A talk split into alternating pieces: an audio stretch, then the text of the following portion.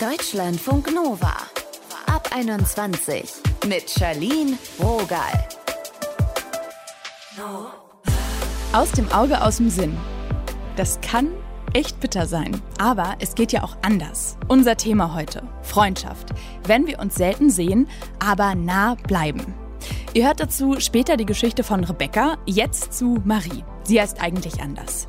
Marie ist nach dem Abi nach Regensburg gezogen, um zu studieren. In Saarbrücken zurück blieb ihr Freund und ihre engsten Freundinnen. Darüber haben wir gesprochen. Hi. Hi. Wie häufig siehst du denn deine Freundinnen? Boah, es kommt immer drauf an, was halt so los ist, aber ich würde mal sagen, so alle drei, vier, fünf Wochen. Das ist auch ein super eingegrenzter Rahmen, merke ich gerade, aber ich würde mal sagen, so alle drei, vier Wochen kriege ich schon hin. Und hast du das Gefühl, dass du inhaltlich noch hinterherkommst oder hat man Treffen, wo es viel um einfach nur Updaten geht und man kommt so gar nicht ins entspannte Quatschen, sage ich mal? Ach, ja, ich so ein bisschen schon. Also, dass es manchmal solche Sachen sind, aber mit den engsten Freundinnen eigentlich nicht. Weil ich bin so ein mhm. Telefoniermensch und wenn man ja eine Viertelstunde telefoniert, ist man ja eigentlich auf dem aktuellen Stand bei den meisten. Also wenn, ja. wenn du jetzt nicht gerade UN-Botschafter bist und jeden Tag keine Ahnung wen triffst, dann ist man in einer Viertelstunde, wenn der eine quatscht, ist man schon auf dem aktuellen Stand. Wenn man sich kurz fassen kann, ja. also wenn jetzt nicht gerade, keine Ahnung, eher Labermaus 3000. Ja, genau. Also ja, dann kann man schon so mal ein bisschen äh, ein kurzes Update haben. Deswegen ist das okay. Das heißt, ihr telefoniert oder wie haltet ihr Kontakt? Auch so Videochat oder, oder wie machst du das? Also mit meiner engsten Freundin ist es so, wir telefonieren am meisten, weil wir sind beide nicht so wahnsinnig affin mit dem Schreiben. Wir schicken hm. uns eher so richtig random dann einfach. Sie schickt mir Bilder von ihrem Hund. Ich schicke ihr Bilder, wenn ich, keine Ahnung, guten Platz in der Bib gefunden habe. Mhm. Und dann sage, ach, Steckdose direkt bei mir. Aber wir die telefonieren. Highlights. Ja, die großen Errungenschaften des Studenten.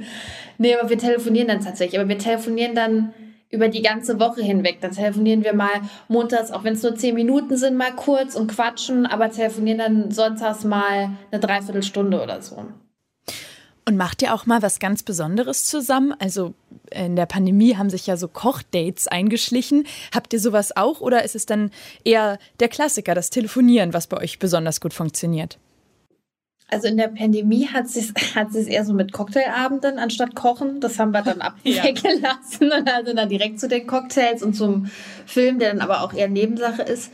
Ja, nee, ich glaube, dass äh, gerade so über die Distanz, das, das Telefonieren oder so besondere Sachen, also unser Ding ist, glaube ich, wir unternehmen viel, wenn wir uns sehen.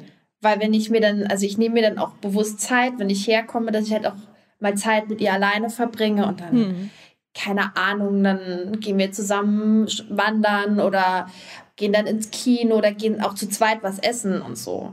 Oder wir fahren halt auch meistens jedes Jahr zusammen in Urlaub.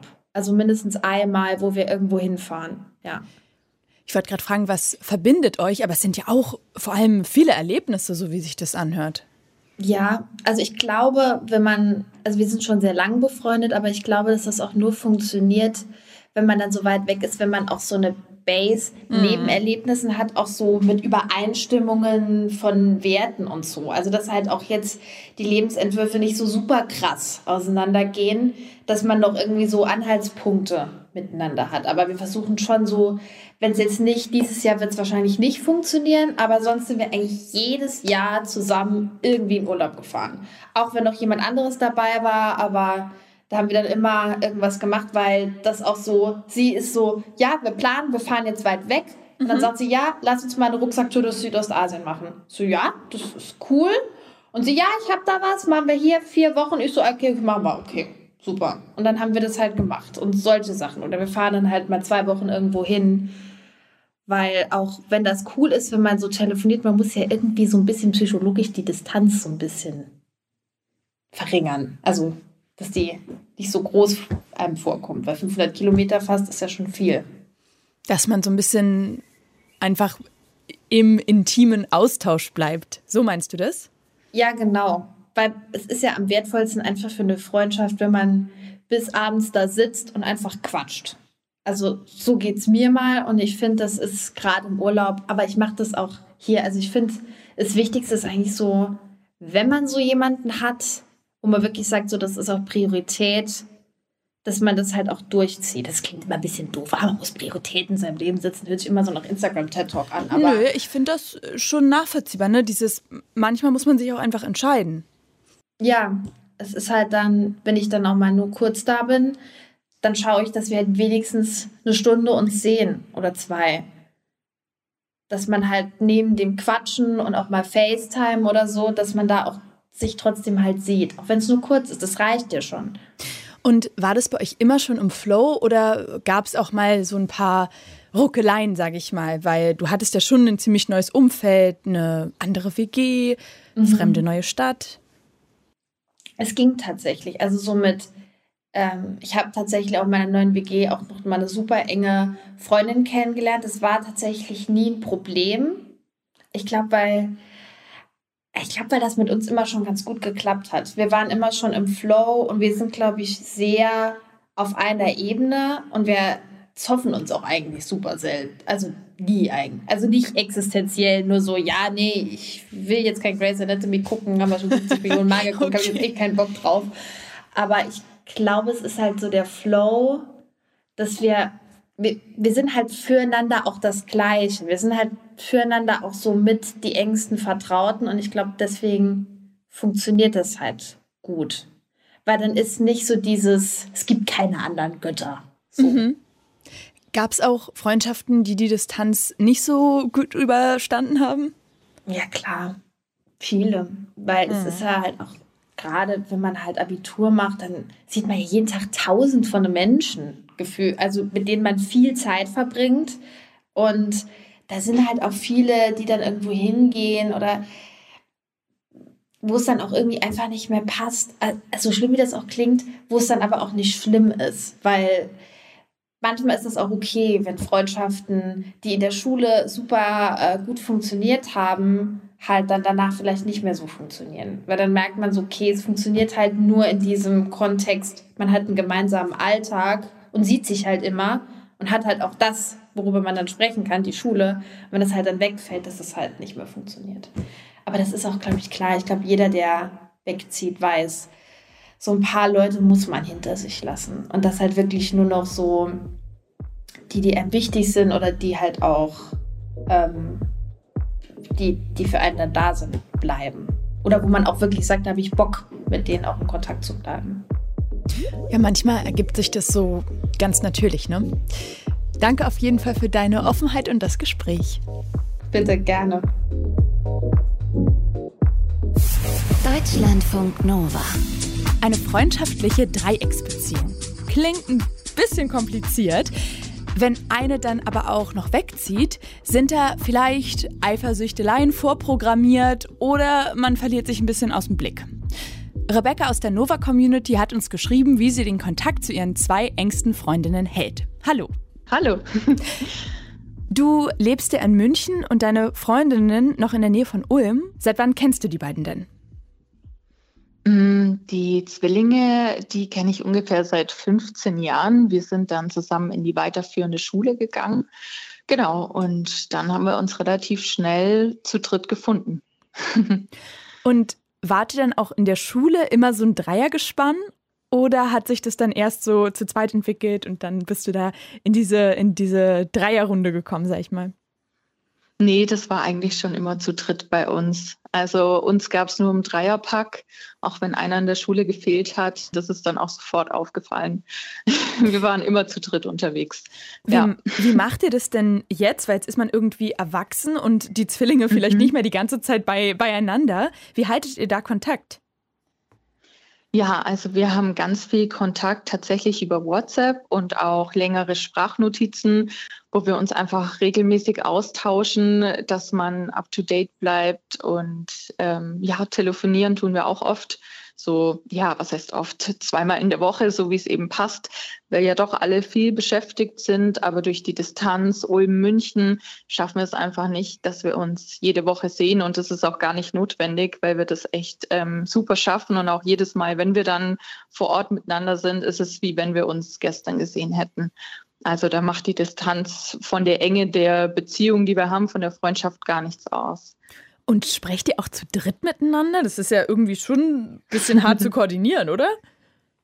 Ja, also hauptsächlich zu dritt, ja. Ach, wir machen was? dann Gruppenanrufe mhm. und ja, besprechen uns dann dort per Videocall oder einfach normales Telefonat. Aber das ist tatsächlich meistens zu dritt.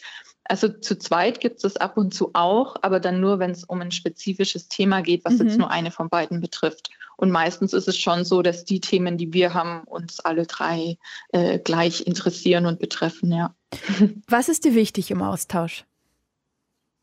Mm, wichtig ähm, ist uns allen, glaube ich, dass man ein ernsthaftes Interesse am Leben vom anderen hat, dass man aktiv zuhört, dass man äh, Fragen stellt, dass man ja auch Kleinigkeiten einfach in seinen eigenen Alltag mit einbezieht. Wenn jetzt irgendjemand eine Prüfung hat oder man weiß, der andere ist gerade irgendwie am Straucheln, dass man dann immer wieder nachfragt oder ja, einfach aufrichtiges Interesse an dem anderen zeigt und auch mit Kleinigkeiten einfach zeigt, dass man da ist, trotz Distanz.